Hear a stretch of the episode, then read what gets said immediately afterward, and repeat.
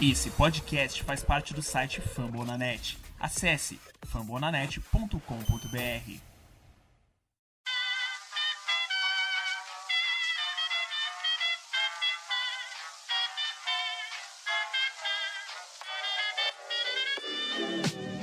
Mais uma rebatida forte. E ela tá fora daqui!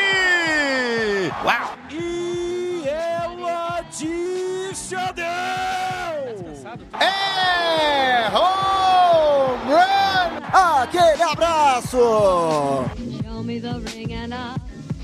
right through.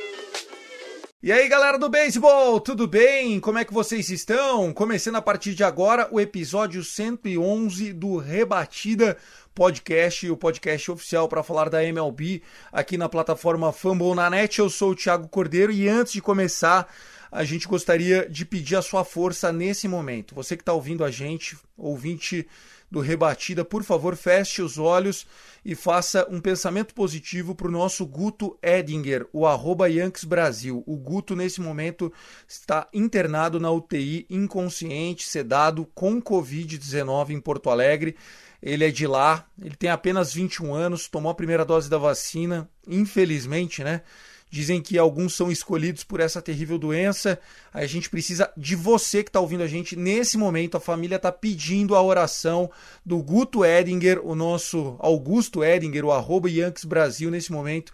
Precisa da sua força, cara. Independente da sua religião, se é que você acredita em alguma religião, mande energia positiva agora, agora, nesse momento. Fecha o olho, pensa positivo para ele. A gente não, não sabe em que momento que você vai ouvir esse podcast, se é de manhã, se é de tarde, se é de noite. Sei que a gente está falando de um cara que tem 21 anos, que todo mundo ama, que tá com a gente, bonzinho, você não vê o Guto bravo com nada, um cara especial que não merecia estar tá passando por essa situação, mas a gente sabe que os anjos são colocados aqui para aprovação nesse plano, então por favor, nesse momento, você que está ouvindo a gente, em nome do Rebatida, a gente pede uma força pro Guto Edinger. Na edição de Luke Zanganelli, começa agora o episódio 111 do Rebatida Podcast.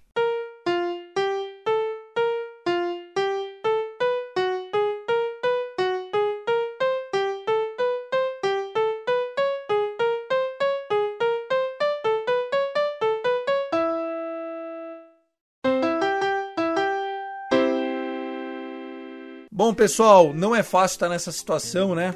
A gente, enfim, tem recebido eh, as notícias do Guto e, infelizmente, não são boas, por isso que a gente precisa de vocês. Mas a gente tem um compromisso de estar duas vezes por semana com vocês. Tem três irmãos do Guto aqui para fazer esse episódio, até em homenagem a ele. E que a gente volte no próximo Rebatida com ele aqui. E se não for com ele, com boas notícias aqui, que é o que a gente mais deseja. Eu sou o Cast Dodgers, né? É, lá do Dodgers Cast. E segue a gente no arroba Rebatida Podcast. Fala Thiago, fala Vitor. E eu queria muito nesse momento falar, fala Guto. Né? Infelizmente a gente não tem nesse momento o nosso amigo com a gente aqui. É difícil, o clima tá complicadíssimo para gravar esse programa, mas a gente tem esse compromisso, como o Thiago falou, todas as semanas a gente tá aqui, né? A gente sempre vai estar tá aqui fazendo isso porque a gente gosta de estar tá fazendo isso, porque a gente ama fazer isso e a gente, é, a gente confia que a gente vai, vai continuar fazendo isso todos os domingos, todas as semanas com o Guto aqui com a gente. Todo mundo no grupo, é, é até uma coisa meio que que, sei lá, mexe com a gente, sabe? A gente nunca se viu pessoalmente, nenhuma aqui, mas a gente tem um laço e um companheirismo com cada um que é surreal. A gente vive isso aqui, a gente vive junto, a gente passa a semana praticamente todo mundo junto. No nosso grupo do WhatsApp, trocando ideia, falando sobre beisebol, falando sobre o programa, falando sobre tudo, né? Então, é, é difícil esse momento. A gente também, que já passou por, por por, uma, por, vários momentos e maus bocados aqui no Rebatida, mas a gente segue em pé e a gente quer seguir cada vez mais, né? E a gente espera que, independente de sua religião, também como o Thiago falou, deixe sua crença, sua fé, né? Que a gente espera que, que o Guto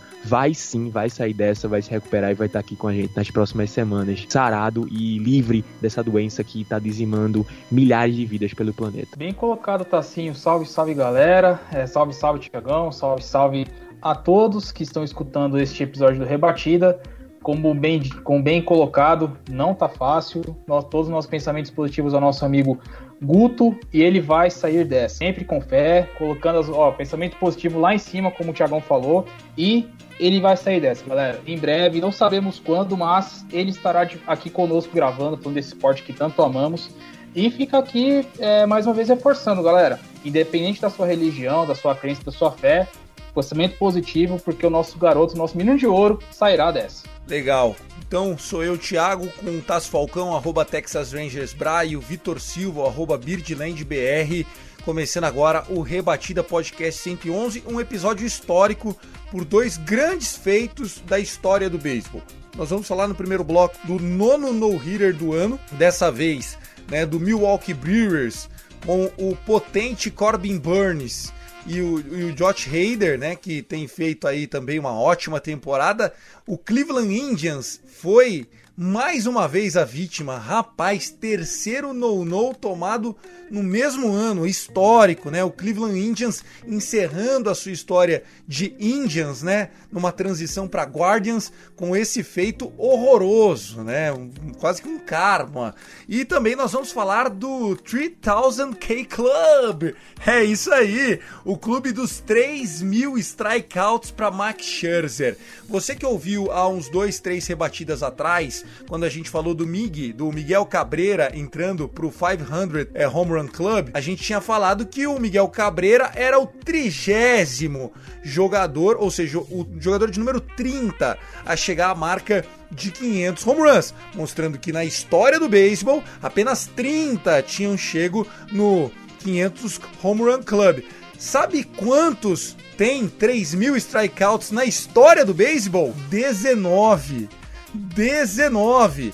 Hoje nós estamos presenciando algo mais histórico do que um jogador chegar ao 500 Home Run Club. Se Miguel Cabreira fez história naquele dia que a gente muito bem reportou, coube ao destino trazer a essa voz e meus colegas Tássio e Vitão a oportunidade de falar de Max Scherzer, que entra para um reino sagrado dos pitchers com 3 mil strikeouts. Na lista só tem lenda. Além disso, nós vamos falar de muita coisa legal, vamos falar das homenagens do 11 de setembro, né? 20 anos dos ataques em Nova York, em Pittsburgh, no Pentágono. Nós vamos falar também com uma pauta super interessante sobre o Super Vlad Guerreiro Júnior. Vladizinho pode chegar na Triple Crown. Você sabe o que é uma Triple Crown? É algo raríssimo. A gente vai poder falar também. Se a gente não, não zicar o cara, ele tá bem avançado nisso. Enfim, tem muitos assuntos legais. A edição fica dela, Luke Zanganelli, na coordenação do nosso Danilo Batista. Começa agora o nosso episódio 111 do Rebatida Podcast. Força Guto!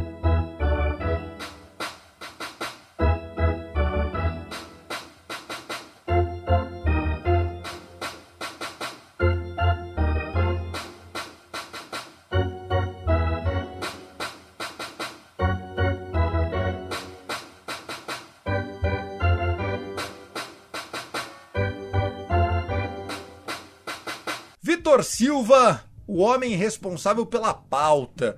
Eu queria que você escolhesse qual vai ser o primeiro assunto. Nós vamos falar de Mad Max 3000 ou vamos falar do nono no-no da temporada, sendo o terceiro sofrido pelo Cleveland Guardians ou atualmente ainda Cleveland Indians? Rapaz, é difícil escolher, cara. É, como estamos gravando esse episódio no domingo, dia 12 de setembro, então vamos começar pelo fato mais recente, né? Mad Max Scherzer 3 mil strikeouts na carreira. O homem é, tá assim, ó, jogando o fino da pelota, né, Tiagão? É aquilo que, é aquilo que tá até comentando aqui ó, em grupos à parte, como a troca dele pro Dodgers fez bem pro cara. Ele simplesmente virou a chavinha, o cara tá no modo psicopata, o que, que ele tá fazendo lá?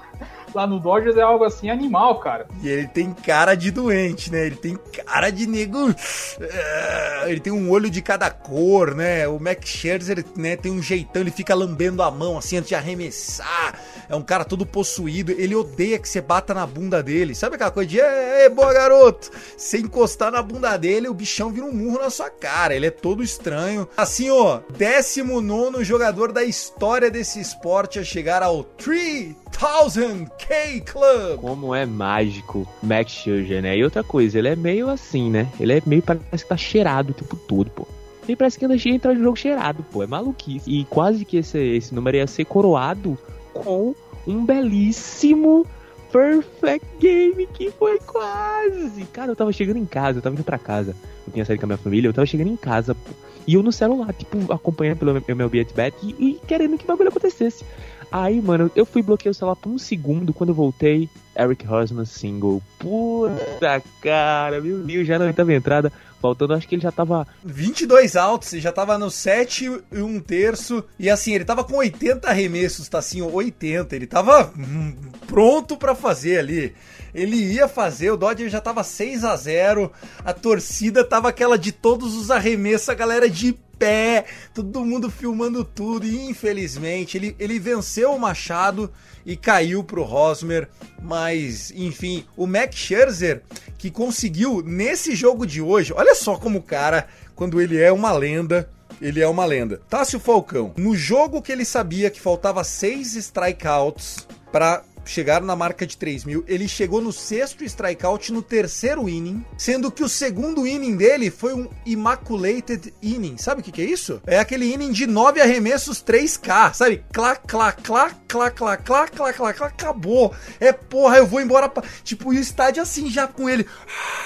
Ele já com cinco strikeouts, a mulher dele com a criança, maravilhoso. Max Scherzer é Hall da Fama, First Ballot. Quero ver nego tirar isso dele. Loucura, cara, loucura total. Vou até ver depois, né, os melhores momentos dessa partida, que eu não tava assistindo, lógico, né? Mas pelo que eu tava acompanhando pelo, pelo 8-bet, tava uma partida louca, pô, do cara. Então, simplesmente ele terminou, parece que foi com nove strikeouts na partida, né? Então, bizarro, pô, bizarro. O Max Scherzer é o nosso cheirado favorito. Para de difamar a lenda Max Scherzer. Inclusive, o nosso querido Vitor Salviano mandou um áudio pra gente, ele que é um fanboy dos esportes de Michigan, apesar dele ser do Padres Cast, né? Ele tem uma tendência a gostar também do Detroit Tigers. Já falou que se alguém se dispor a fazer um podcast do Tigers, ele apresenta junto, ele ele tá junto lá para fazer, é o segundo time dele. E o Max Scherzer, que apesar de ser do Missouri, começou no Tigers, né? Eu acho que além da Max Scherzer, ele ganhou o Cy Youngs no, no, no Tigers. Ele também tem uma lista de apenas quatro atletas quatro pitchers com 3 mil strikeouts e pelo menos dois no-hitter, é isso? Eu tava, tava, puxando esses dados aqui a respeito do, do Scherzer. Não, olha essa lista dele enquanto você procura, olha essa lista. Você que mandou aqui. Pitchers com 3 mil strikeouts e pelo menos 3 Sayangs. Gente, nós estamos falando de 3 mil strikeouts, ou seja, só tem 19 e 3 Sayangs, que é algo absurdo. Obviamente que o cara, quando tem 3 Sayangs, mostra que ele é um baita de um pitcher e por isso que ele tem muito strikeout, né? Então, uh, uh, uh. olha só, além do Max Scherzer, tem Pedro Martinez, Pedrito, o monstro, a lenda, Greg Maddox. Greg Maddox foi um dos enormes que eu vi jogar. Tom Seaver, maravilhoso, histórico. Randy Johnson, Big Unit, o meu pitcher favorito da minha vida. Falasse assim, ó, você gostaria de ver quem usando o manto do Dodgers? Eu falaria Randy Johnson naquele time que ele era do, do Seattle Mariners de cento e fumaça vitórias, era o, a âncora do time ali. Randy Johnson mandava muito. O Roger Clemens, acredite, tá assim, ó, acredite. 3 mil strikeouts, 3 Cy e não tá no Hall da Fama. Não tá. E o Steve Carlton também. É um absurdo, viu? Prossiga, Vitão. E só pegando o gancho do Randy Johnson, tem outra estatística também que envolve os dois, tá? Em termos de entradas, o Max Scherzer é o, foi o segundo mais rápido a chegar a 3 mil strikeouts. Em termos de entradas arremessadas, o primeiro foi o Randy Johnson. Só isso. Só essa, essa pequena, assim, esse pequeno trecho da história. Lembrando que é, ainda não foram incluídos as stats das Negro Leagues, né? Ou seja, poderemos ter mais arremessadores contados oficialmente só que quando isso não conta, temos apenas 19. Mas com certeza, quem sabe aí, com as pesquisas da, da história e tudo mais, poderemos ter mais gente nessa lista aí de 3 mil strikeouts, que é uma lista seleta, né? Selet, seletíssimo grupo. E vai ser complicado, porque temos a lista dos 4 mil strikeouts e dos 5 mil strikeouts. Que tá falando de um cara mais acima que é o tal de Nolan Ryan. Isso é inalcançável. É, mas o Nolan Ryan tinha um doping, né? O doping do, da longevidade. Ele arremessou por 27 anos. O Randy Johnson, né? Pra quem não sabe, o Randy Johnson, hoje em dia, ele é fotógrafo né? Faz umas fotos bem bonitas e tal, né? É um hobby que ele faz e tal. Mas o Randy Johnson era o oposto do Max Scherzer. O Max Scherzer, primeiro, é destro, o Randy Johnson canhoto. O Max Scherzer era que é, é, é, né, porque ele tá jogando. É aquele jogador que enfrenta os caras com um arsenal absurdo de bolas. É, ele tem as, as breaking balls, as off speeds, ele tira né, uma fastball de 97, 98. O Randy Johnson tinha 2 metros e 8 de altura. Eu tô falando de 2 metros e 8 numa época onde o cara com 1,90 ele era grandão. O, o Tassio, parecia que ele tava jogando no jardim da infância, sabe assim? O Randy Johnson chegava com 2,8, era um. E ele era cabeludo, branquelão. Diziam que o ângulo que ele jogava a bola, ele era tão alto que o, o ponto da bola em descida deixava impraticável pro cara conseguir acertar um bom contato. Porque se ele encostasse na bola, a bola vinha tão de cima para baixo que era contatos ruins. E o Max Scherzer, por outro lado, é o cara que dá muito strikeout porque varia muito. Você não sabe o que, que você tá enfrentando. É aquele cara completamente fora da curva. Vimos história hoje, viu, Tassinho? E uma pena ele não conseguir realmente o perfect game, que, poxa vida. Daí ele já saiu do jogo, né? Saiu com oito entradas completas. O jogo já tava 9 a 0 E é 8 a 0 na verdade. 8 a 0 ele, enfim, aí já descansa aí. Ele que é um dos favoritos a conseguir o Cy Young, né? A gente vai falar do Corbin Burns agora de próximo, mas ó, Walker Buehler, Corbin Burns e o Max Scherzer, os três ali estão brigando bonito. Outra coisa, né? Se ele sai com o Perfect Game, aí escaralhava tudo. O homem já era pra estar no Roda Fama no outro dia. Sem dúvida. Até porque ele já tem, ele já tem dois ou três no-hitters, ô, ô Vitão. Eu acho que ele tem três no-hitters. Ou é ele ou o Verlander que tem três.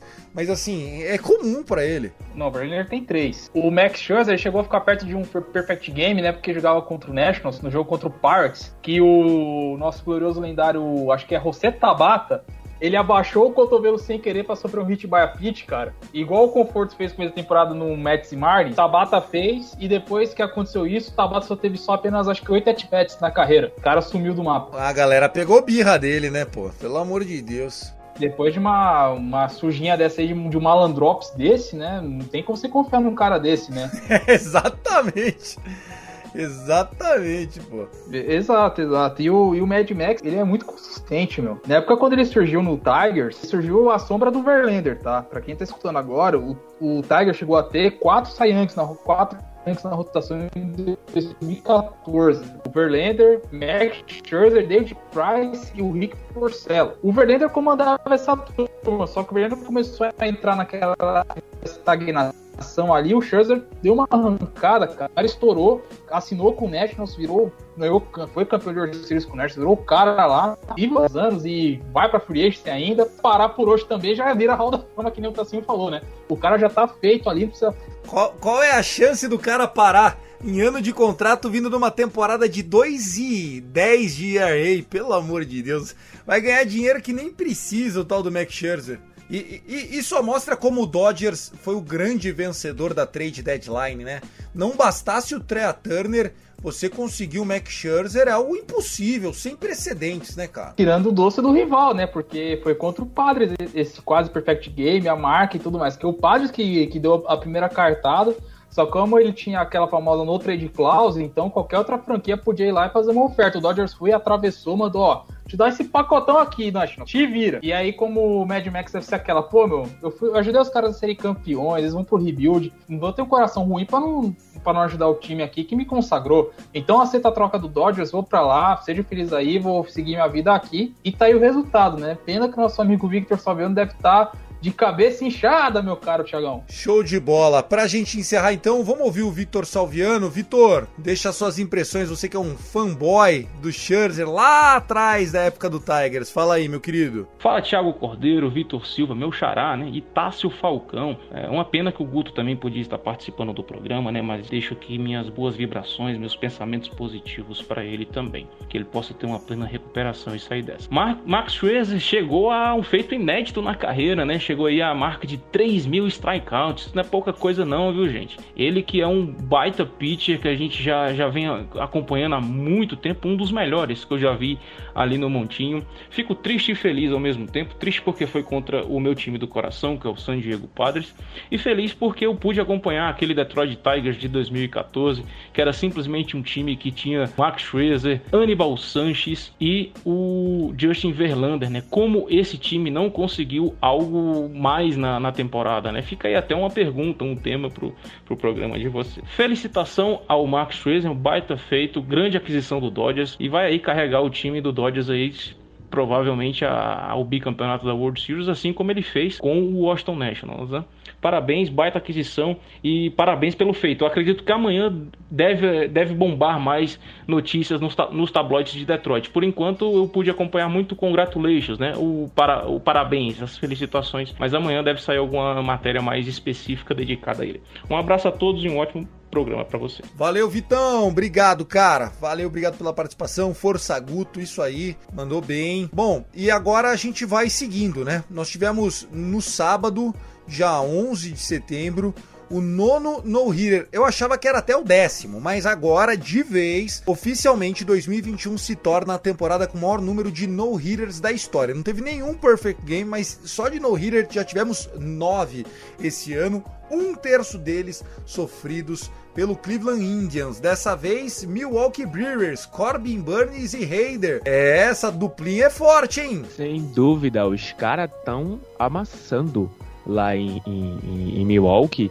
E outra coisa, vão até me falar, ai, o Tássio trocou o Josh Rader no começo lá na temporada no Fantasy, não sei o que, o, o Milwaukee conseguiu embalar numa sequência que a gente, tipo assim, até em, em predictions da, antes da temporada, a galera não colocava nem o, o próprio Milwaukee Brewers como um favorito para vencer a divisão, entendeu? colocavam os Cardinals, colocavam é, até o Cincinnati Reds na frente do, do Milwaukee Brewers, mas o Brewers tá aí liderando a divisão faz tempo, pô. Acho que acho que desde depois de abril, assim, o Milwaukee assumiu dessa divisão e não, não, perdeu mais. É um time bem encaixadinho. O Corbin Burns, o Brandon, Brandon Rodolph, tá todo mundo jogando em nível de, de, de Young, né? E é um time que tem uma rotação encaixadinha, as coisas estão acontecendo e eles estão chegando. Né? Então vamos ver como esse time do Milwaukee vai se portar agora que a gente já tá falando em questões de pós-temporada. Bom, só completando o que o, Tassi, que o Tassi falou, vamos voltar no tempo, ali em março, quando fizemos o preview em podcast das divisões centrais. Eu falei que o Milwaukee ia ganhar a divisão, apostei que eles seriam os favoritos aqui. E olha, senhor Felipe Martins e Victor Salviano, eu vou acertar sozinho essa, hein? Porque eu avisei lá, ó. Os... O pessoal botou o Cardinals, né? O pessoal botou o Cardinals. Botaram o Cardinals. Eu falei, cara, como é que você vai apostar contra o Milwaukee? Os caras têm o, o Setup Closer, se bobear o mais forte da MLB. Uma rotação com dois potenciais é, jogadores de nível altíssimo, que é Burns e Woodruff. Tiveram a benção, digamos assim, do Fred Peralta estourar nessa temporada. Ainda ter o Adrian Hauser que segura bem a onda ali tudo mais. E ter um ataque que é um ataque redondinho até. Pode não ter o Yelich na sua boa fase, mas você vê Daniel Vogelbeck isolando base e bola, William Adams, que foi um, foi um acerto ali pra, na troca dos shortstops, a volta do Lorenzo Ken. Então, eu, a bola foi cantada aqui, ó. Podem me cobrar. Eu avisei, tá? Eu avisei. Milwaukee ganha essa divisão central. Então, Felipe Martins ficou salviando quando oficializar o título, pedido de desculpas no rebatida que vocês forem gravar, tá? Porque eu acertei essa, viu? Tá lá registrado. Hashtag paz, Deus abençoe a todos. Mas voltando aqui ao, ao no hitter, é, Tiagão, vou uma curiosidade aqui, cara. Quem pede música nesse caso? A franquia ou o pitcher que abriu os três jogos? Porque, pasmem, Zach Plisa que foi o pitcher dos três no-hitters que o, que o Cleveland sofreu. Jura Mas, mesmo? é sério, o Zach Plisa abriu os, os três no-hitters, é verdade. Ele abriu o jogo com o Rodon, quase teve um jogo perfeito, que ele perdeu a Perfect Game, acabou acho que na nona entrada. Abriu o no-hitter do Wade Marley no, na Ohio Cup. E esse agora do, do Milwaukee Brewers, que pasme. O Burns estava perfeito até a sexta entrada. Seis entradas perfeitas do Corbin Burns, até a hora que tava vendo a partida. O cara... Isso, se não é irmã de azar, é o quê, velho? Desculpa, cara.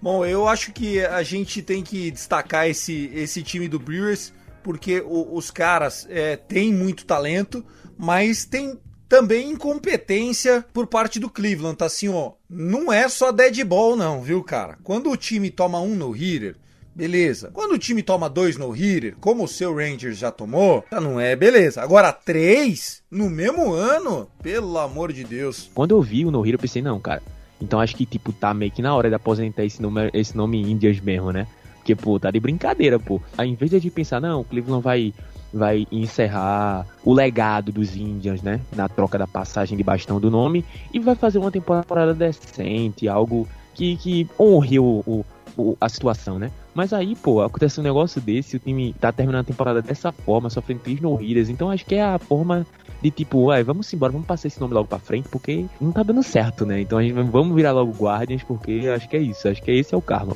É, e eu fico com pena do, do Francona, né? O Francona que é um bom técnico, experiente, né, tem uma trajetória aí. Foi ele que tirou o Red Sox da desgraceira, né? Da, daquela fila, naquela virada sobre o Yankees na American League Championship Series e tal. Terry Francona não merecia estar num time tão horroroso quanto esse. Um time que, é, querendo ou não, perdeu o Lindor e outros atletas do lado ofensivo da bola. E é, a bola pune, né? Não é só no futebol. A bola pune também na basebola e a gente fica aqui com esse destaque. Agora sim, não tem mais como, hein? O ano com o maior número de no-hitters de todos os tempos é 2021. Para a gente encerrar esse primeiro bloco do episódio 111, gostaria aqui de chamar mais um assunto, né? 11 de setembro, pela primeira vez no 11 de setembro a gente teve a Subway Series entre o New York Mets recebendo o New York Yankees, ou seja, mando da Liga Nacional, rebatedor também para pitchers. E a série tá splitada nesse momento a gente tá, tá falando, eles estão jogando, mas muitas homenagens, né? Inclusive Departamento de Bombeiros, polícia, que sempre foram bem lembrados lá em Nova York, também receberam suas menções. Quem começa? Eu vi a partida ontem, né, assistindo um pouco, foi um jogo eletrizante. O Yankees ganhou na por 8 a 7 com um erro bizarro do Javier Baez. É o Yankees que primeira vitória depois de sete derrotas seguidas, né? Então aquela vitória para dar aquela aquela moralzinha enquanto estamos gravando. O Yankees vai vencendo o Mets por 2 a 0 inclusive. É a RBI de, do Stanton e um sacrifício do, do ídolo de Tasso Falcão, Joey Galo. E foi legal ver os, os times jogando com, os, com o boné, né? O, agora não sei se o, o do Mets foi com o boné dos bombeiros e o,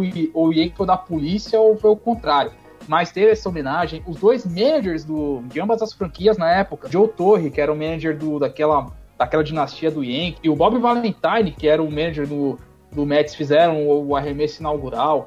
Teve um momento no jogo, cara, que, que se, se acontece, ia, ia, iam colocar o Maquin no mesmo nível do Mark Piazza. Porque para quem tá, tá escutando o podcast aqui agora, em 2001, na primeira série que teve o atentado, MLB parou por alguns dias e depois os jogos acabaram retornando.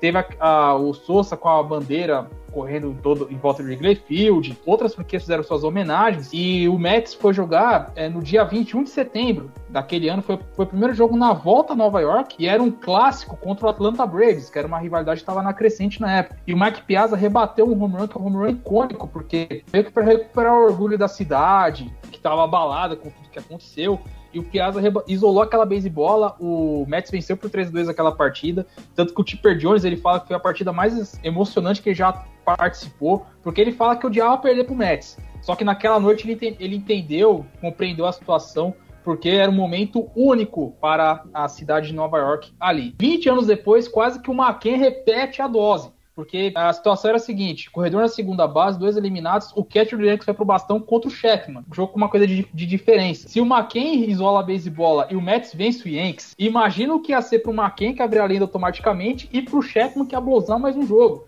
Então ia ser tipo um circo total ali, velho. Homenagens à parte, assim, é um momento que pro americano, é, que eles colocaram a hashtag né, Never Forget, que eles não esquecem mesmo, algo que parou o planeta, né? Vamos ser honestos aqui. É que vocês não têm idade para falar onde você tava no ataque e tal. Eu tenho, eu tenho. Eu lembro bem onde eu tava. Eu sabia o que tava acontecendo. Eu lembro bem disso aí, Tiagão. Você lembra? Você tava onde? Na, trocando a fralda, pô? Não, pô, caramba. Com 2001 eu tinha 9 anos quando deu o ataque, cara. Eu lembro bem, eu tinha passado mal na escola, eu tava na diretoria e lá tava a televisãozinha lá ligada e do nada começou a passar uns aviões batendo nos prédios. Eu lembro desse dia, foi, foi de manhãzinha isso aí, porque assim, nesse dia, todo mundo lembra por quê? Pra quem é mais velho vai lembrar dessa. Era o dia que o Goku ia mandar Genkidama no, na TV Globinho.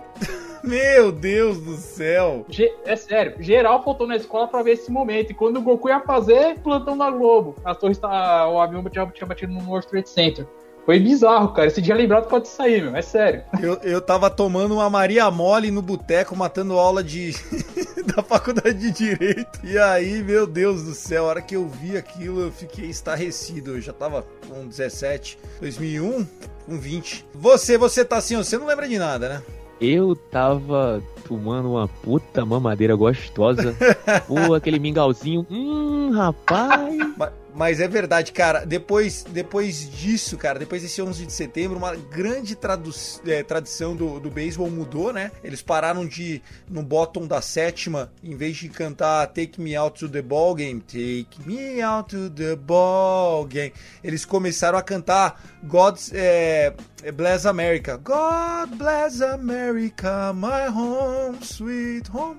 E era algo que ninguém cantava ninguém, era só Take Me Out to the Ball Game, todos, e aí virou God Bless America, e aí ficou durante mais de 10 anos God Bless America, e aí os times de Nova York ainda mantiveram um pouquinho. Agora, agora atualmente, tá bem dividido. Se alguns ainda cantam e tal. Mas fica aí essa, essa tradição. E a, e a grande notícia é que depois disso, um dos grandes temores é de que os, os eventos esportivos seriam, vamos dizer assim, foco de atentados e a gente não teve, né? Graças a Deus, tirando a maratona de Boston, que já faz, sei lá, uns 7, 8 anos atrás, que teve ali, morreu três pessoas, os eventos esportivos estão passando ilesos com relação aos atentados. Mais alguma coisa que chamou atenção? Mais alguma homenagem? Eu, eu por mim, encerro aqui e peço para Luke chamar a vinheta. Pode passar a régua. Então vambora. Luke, solta o órgão aí.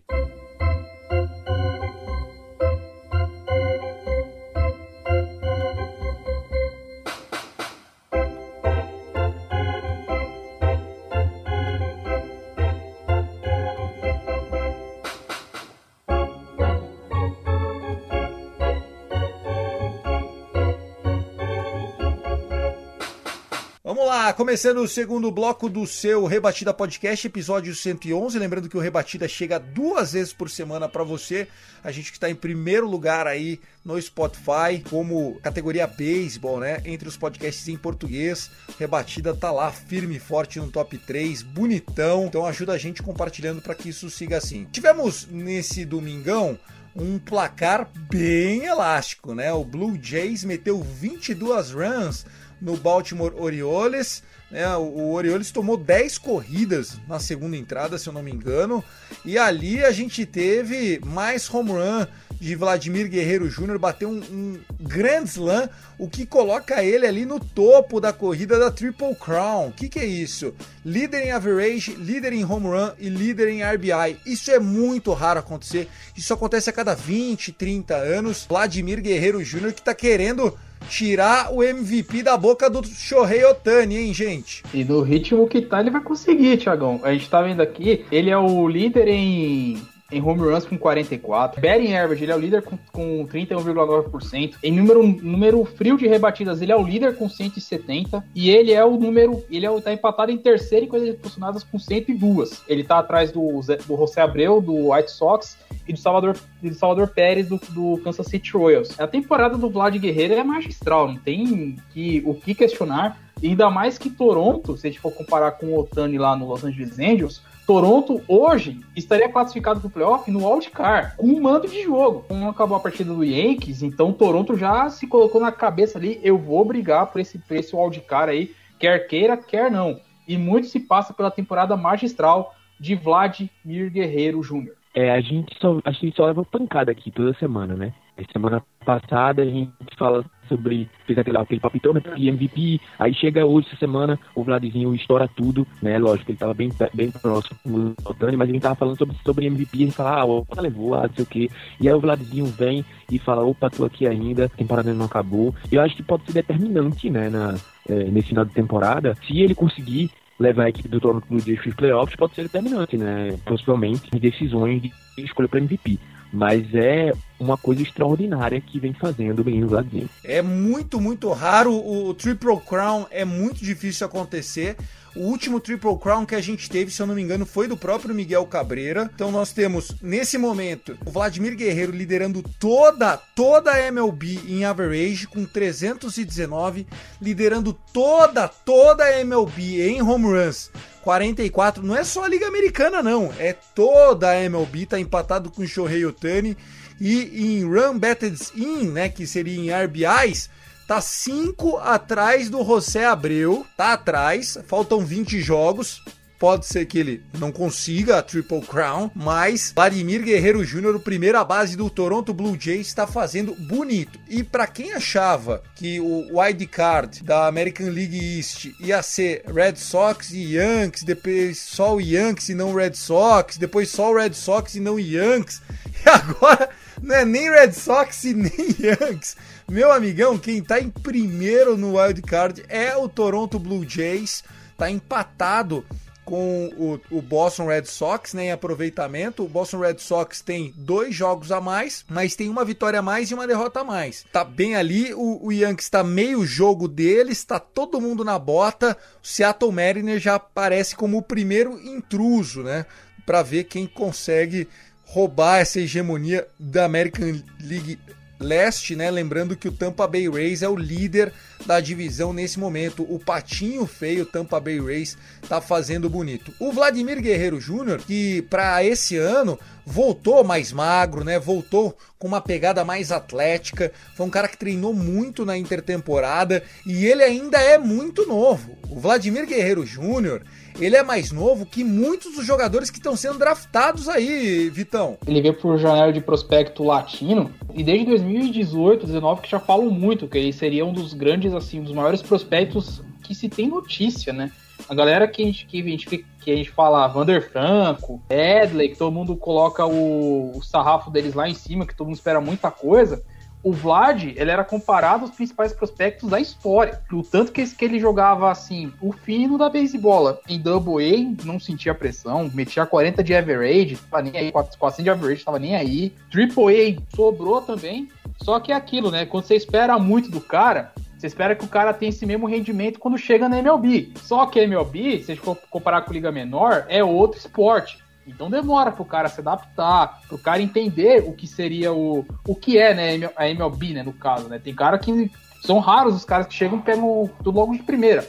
O Jared Kelnick do Seattle Mariners é uma prova disso. O cara é prospecto top 10, tá rebatendo abaixo da Mendoza Line. Então fica complicado, né? Mas o Vlad é aquilo. Demorou, teve que maturar, digamos assim, né? Uma temporada e meia, né? Se a gente for contar 2020, que não foi uma temporada cheia. Mas 2021 ele tá. É que nem o Otani. Engrenou, e esse é o Vlad que a gente, que a gente, que a gente esperava ver e que está rendendo na atual MLB. Ele pode ganhar o prêmio de MVP? Pode. Se ele desbancar o Otani com a Triple Crown, por que não?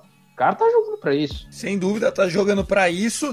O Vladzinho que só não teve uma carreira melhor na, nas minors porque não deu nem tempo, né? Ele já subiu, já que nem um foguete, igual um meteoro.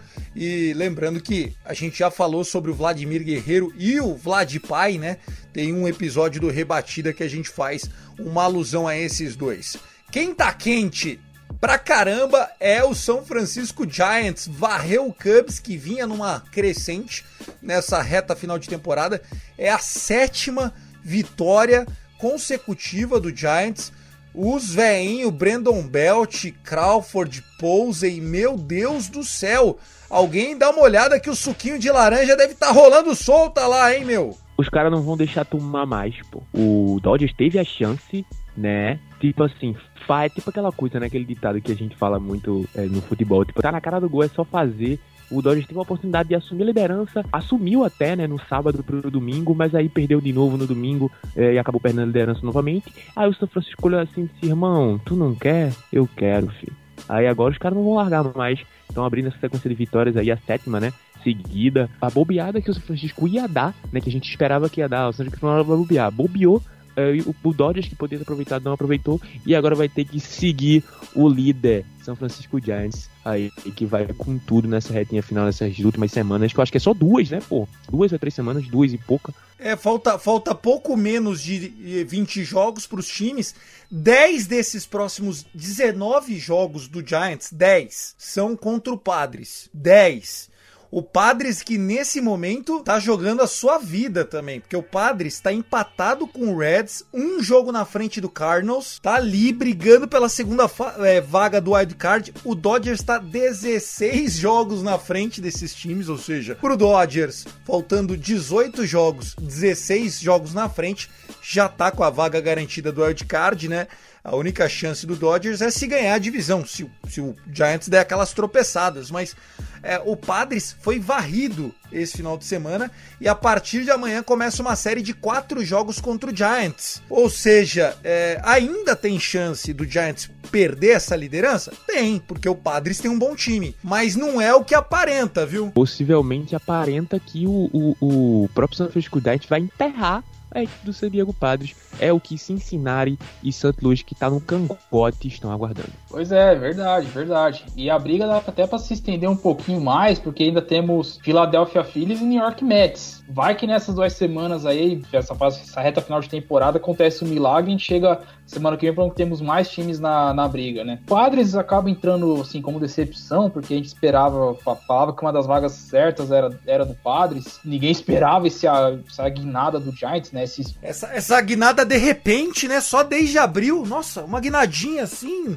O primeiro, o primeiro time com 20, 30, 40, 50, 60, 70, 80 e 90 vitórias. Pô. A temporada dos caras é temporada de, de, time campeão. E se bobear, vai, pode ser o primeiro e talvez o único a chegar a 100, né? É, eu acho que o Dodgers tem chance de chegar a 100 vitórias e ser o wild card. Eu acho que tem Tampa chance. Tampa Bay vai chegar, tá? Tampa é. Bay vai chegar a 100. Eu também acho e que é, vai chegar. E, e, é bizarro. O, o, Giants ainda pega o Braves e ainda vai ter séries contra a Arizona Diamondbacks e Colorado Rock. Então, com certeza ali vai, vai chegar a 100 vitórias ali fácil. E vai ser uma, uma coisa de louco, né? Porque tivemos times com mais de 90 vitórias que não ganharam a divisão, né? Que foram pro wild card, como foi o caso do, do Pittsburgh Pirates, que o Maris tanto fala, acho que foi 2015 que isso aconteceu, na época do McCut MVP, com aquelas suas tranças, que depois ele acabou cortando. Mas podemos ter dois times com 100, sendo que um deles vai acabar indo pro wildcard, né? Que seria muito bizarro um jogo apenas para decidir o futuro do time que ganhou 100 jogos, né? Ia ser algo assim surreal, né? É a, é a forma que o regulamento foi aprovado. Eu não sou contra. No próprio Dodgers Cash a gente fala sobre isso, né? Que agora, com a situação que está nesse momento, basta o Dodgers continuar vencendo, torcendo por um tropeço. E na última semana, se tiver ainda dois jogos e meio, três jogos atrás, aí sim é mudar um pouquinho a rotação, os joguinhos de bullpen e chegar descansado com Scherzer, Birler e Urias, todo mundo para jogar o jogo único. Se o Scherzer abrir dois, três innings, tomar alguma coisa, já entra o Birler, já entra o Urias, entra o Kershaw tem que sair de lá com a vitória de qualquer jeito. There is no tomorrow. Acho que o Dodgers, se passar do wild card, aí vira favorito até mesmo contra o Giants, porque a rotação do Dodgers está realmente muito, muito, muito forte. São três jogadores abaixo de 3 de ERA. Kershaw começa no montinho nessa segunda-feira para ser o quarto starter de uma rotação. Lembrando que nos playoffs a gente só precisa de quatro pitchers de rotação. É o Dodgers que tá atrás do Giants, sim, mas não deve nada para ninguém nesse momento em termos de pitching é, o ataque que tá rendendo menos do que deveria. O Thiago tá falando sobre isso, mas eu vou trazer uma informação aqui, né? Meu chutômetro. Olhando aqui a tabela nesse momento, né, os stands, de acordo com a tabela, o que a tabela mostra, teremos em torno de quatro times com 100 vitórias. O São Francisco, o Dodgers, o Milwaukee Brewers e a equipe do Tampa Bay Rays. É, eu acho que o Brewers pode ser que não chegue a 100 vitórias se, se der aquela poupadona tranquila, né? Porque já sabe que vai ter o mando de campo na série contra o Atlanta Braves ou o Philadelphia Phillies, né? Quem vier do lado do leste, o Giants vai pegar o time vencedor do Wild Card também com mando de campo. Então pode ser que eles economizem colocando Peralta, Woodruff ou Corbin Burns aí. Enfim, eles vão adequar, mas eu acho que o Brewers tem também muita chance e os caras vêm de cinco vitórias consecutivas, né? São times que estão pegando fogo nesse momento. Tanto o Brewers como o, o, o nosso São Francisco Giants estão muito fortes. E o, o, Brewers, que não se deixa enganar, só tá dois jogos atrás do Dodgers, né? Tá ali, pode roubar essa segunda melhor campanha da MLB a qualquer momento. Eles que têm uma campanha que não deve nada nem pro Tampa Bay Rays, que é o melhor time da American League. Falando dos jogos desse final de semana, eu tinha começado a falar do time do, do Toronto Blue Jays, o Blue Jays que arrebentou de fazer ponto nesse domingão. Já falamos sobre ele Quem que você quer? Começa você, Tassinho, alguma série para destacar? Vocês roubaram uma, uma vitória que pode ser importante aí para tirar o Oakland A's da briga pelos playoffs, hein, cara? O Rangers tá arruinando algumas temporadas. Tá acabando com todo mundo, rapaz. Agora a gente não vai chegar lá, mas a gente vai tirar quem quiser chegar, tá? Essa semana começa uma série de quatro jogos contra o Houston Astros. Então é, é a hora, o momento, para que se Seattle quiser encostar, os caras vão ter que fazer esse esforço agora, porque a gente vai tentar ajudar. Não, como se eu tivesse algum poder de fazer isso, né? Dizendo assim. Mas esse final de semana venceu a série contra o Oakland Athletics, né? Perdeu na, na sexta-feira e venceu no sábado e domingo, né? Derrotando a equipe do Oakland de virada no sábado, uma virada linda, um game winner de Adolis Garcia. E no domingo venceu por 4 a 3 O Ranger que vem numa sequência de jogos fora de casa, foram, se não me engano, nove. Nove jogos. Desses nove, venceu seis e perdeu três. Pô, ele tá destruindo. Pô. E o destaque é o DJ Peters. Não é o DJ Alok, é o DJ Peters. Maravilhoso, tá? O Dodgers dá talento pros outros usar, né? Até comentou, acho que o, o mano lá do Dodgers da Massa, comentou, oh, o DJ Peters precisa de um time ele que dá um, um quis me sacanear, né? Ele vai escutar esse podcast, ele vai entender.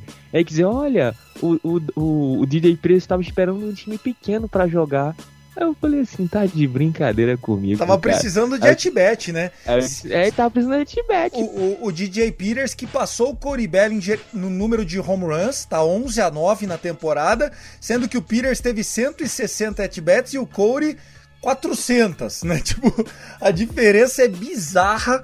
É, o DJ Peters hoje seria titular em Los Angeles. Ele que foi mandado embora agora, sei lá, faz dois meses. Não quiseram dar uma chance, botaram no waiver. O Rangers foi lá e buscou. Ele tava no, no, na equipe do, do, do, Dodgers no Spring Training, não tava? Tava, não, ele jogou essa regular season. Ele, ele em maio, junho, que ele, ele teve lá, teve uma sequência de 10 at-bats sem nenhum hit. O pessoal cortou, mandou ele embora. O Rangers pegou porque trocou o Joe Galo.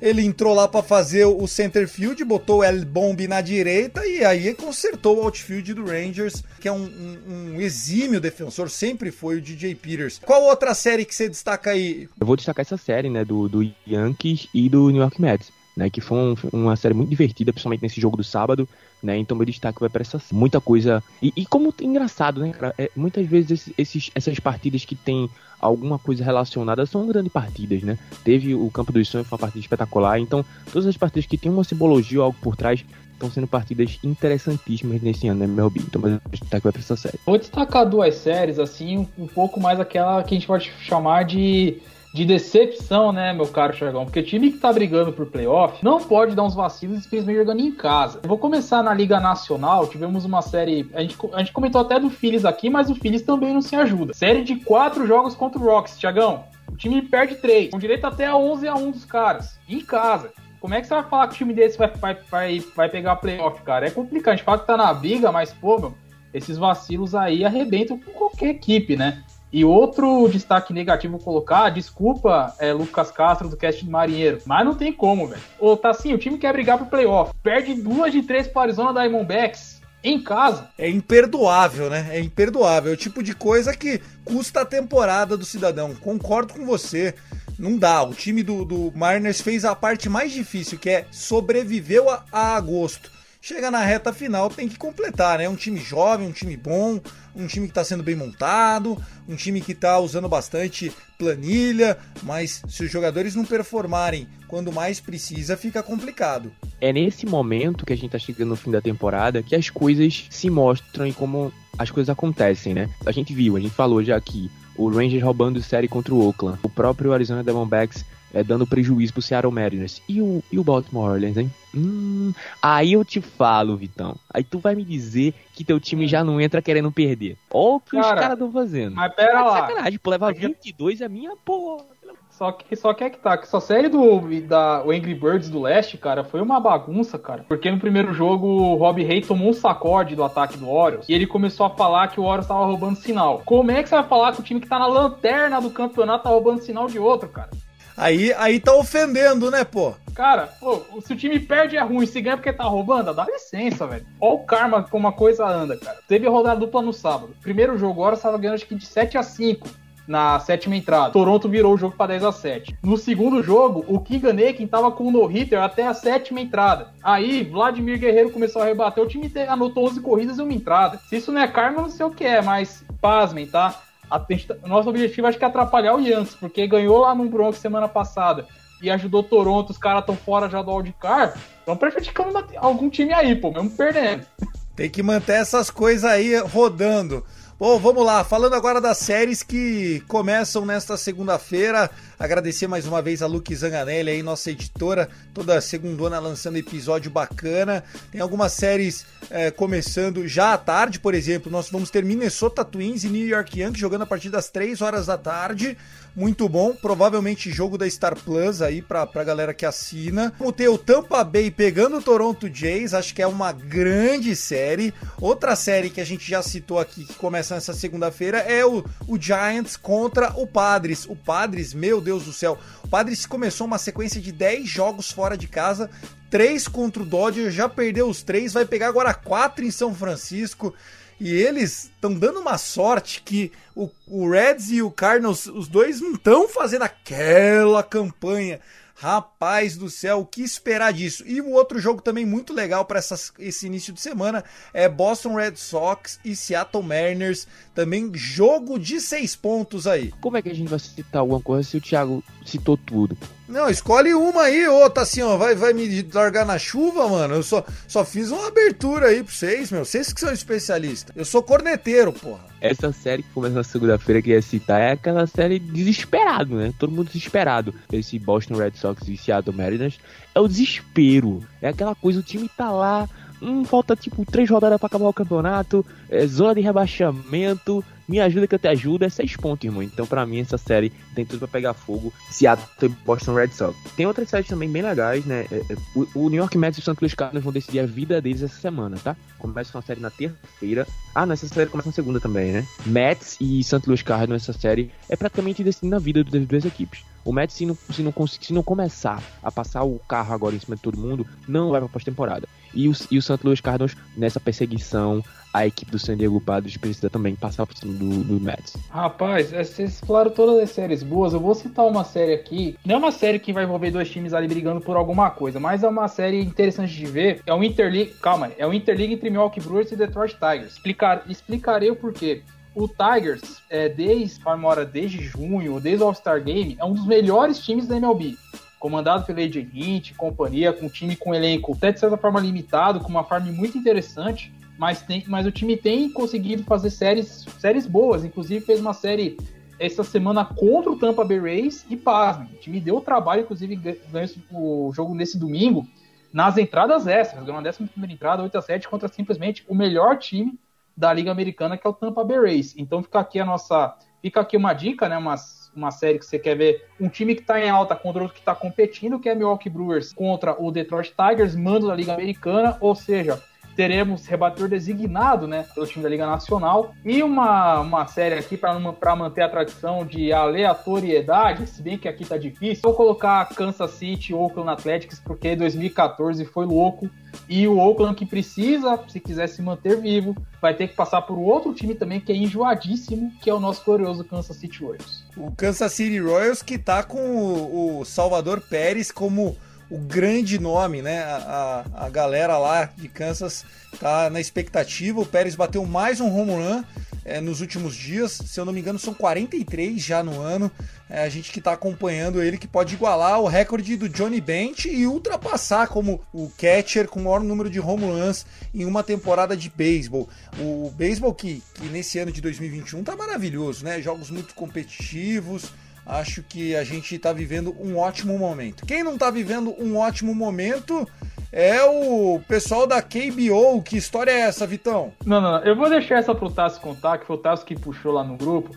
Ô Tássio, é lá tem pit clock e parece que os caras não aprenderam isso, cara. Na verdade, o Mike Montgomery que não quis aprender isso, né? Assim que ele. Eu, eu não sei assim o contexto geral do que aconteceu, mas eu sei que ele tava lá, ele ia arremessar e simplesmente ultrapassou o tempo, estourou o tempo é, de um arremesso para outro. Daí eu acho que o Ampire deve ter dado uma sinalização, né? Porque eu acho que não expulsa logo o cara de primeira. Então o árbitro deve ter dado uma, uma sinalização e ele possivelmente cometeu o erro mais uma vez.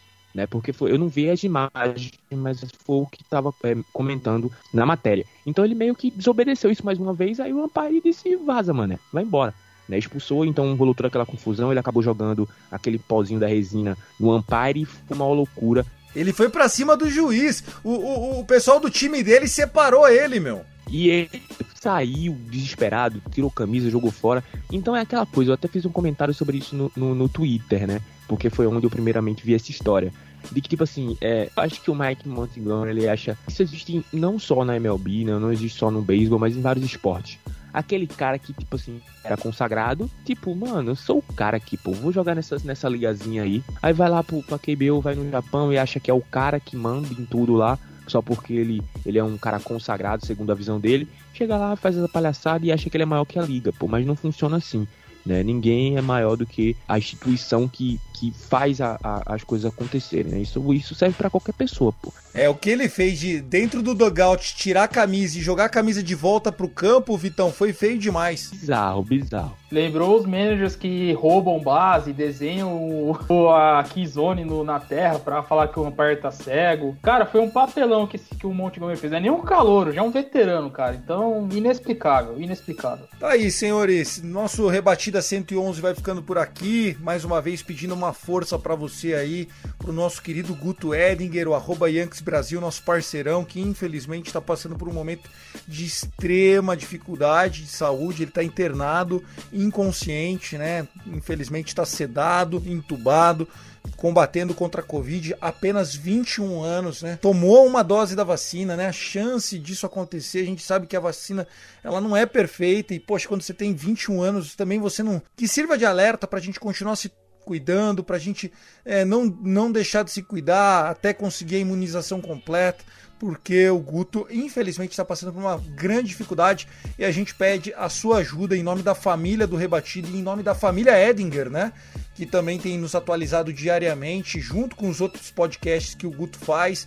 Ele que é um cara super bem querido, né? Na, na, nos conteúdos de esportes americanos em português, tanto com o Montreal Canadiens, com o Green Bay Packers, com o Yankees é, onde ele vai, o, o, Guto é querido por todos, então esse episódio impresse pela recuperação imediata deles. Você, tá senhor, depois o Vitão. Obrigado, Thiago, obrigado, Vitor. É sempre bom estar aqui toda semana gravando esse episódio, esse Rebater Podcast, que a gente ama fazer isso. E também reforçar mais uma vez isso, né? A gente não sabe é, como as coisas são, né? O, o Thiago, como o Thiago disse, o Guto tem simplesmente 21 anos, então a gente pensa até, né? A gente para até para refletir que ninguém é, é, imune a essa doença, né? Você pode ter 20 anos, pode ter, sei lá, 40, 50, 30. Ela não escolhe, ela, ela não escolhe, ela não, não, não, não simplesmente é, pode acontecer com você, com alguém que você ama, com alguém da sua família e acabar sendo de forma trágica ou não. Mas a gente espera, a gente sabe que o Guto vai sair dessa, que ele vai se recuperar e vai estar aqui com a gente nas próximas semanas.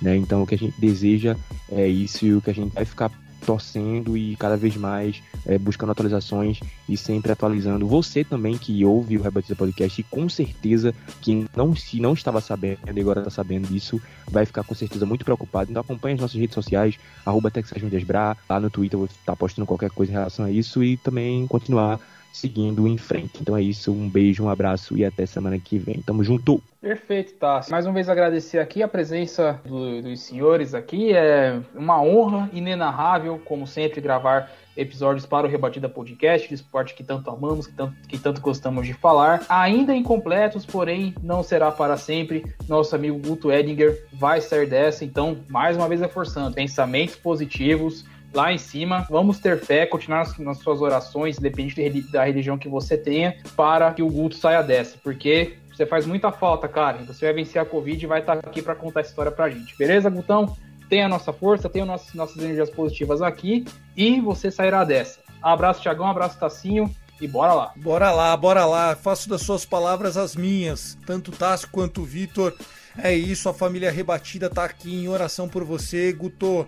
Você vai ouvir esse episódio ainda na sua fase de recuperação. A gente quer um áudio seu nos próximos rebatidas. Mesmo que você não participe com a gente da gravação, a gente quer que você dê as suas notícias e não só a sua família, a sua irmã, no caso, que tem nos ajudado a nos manter bem informados. Pessoal, força pro Guto, hein, gente? Estamos contando com isso.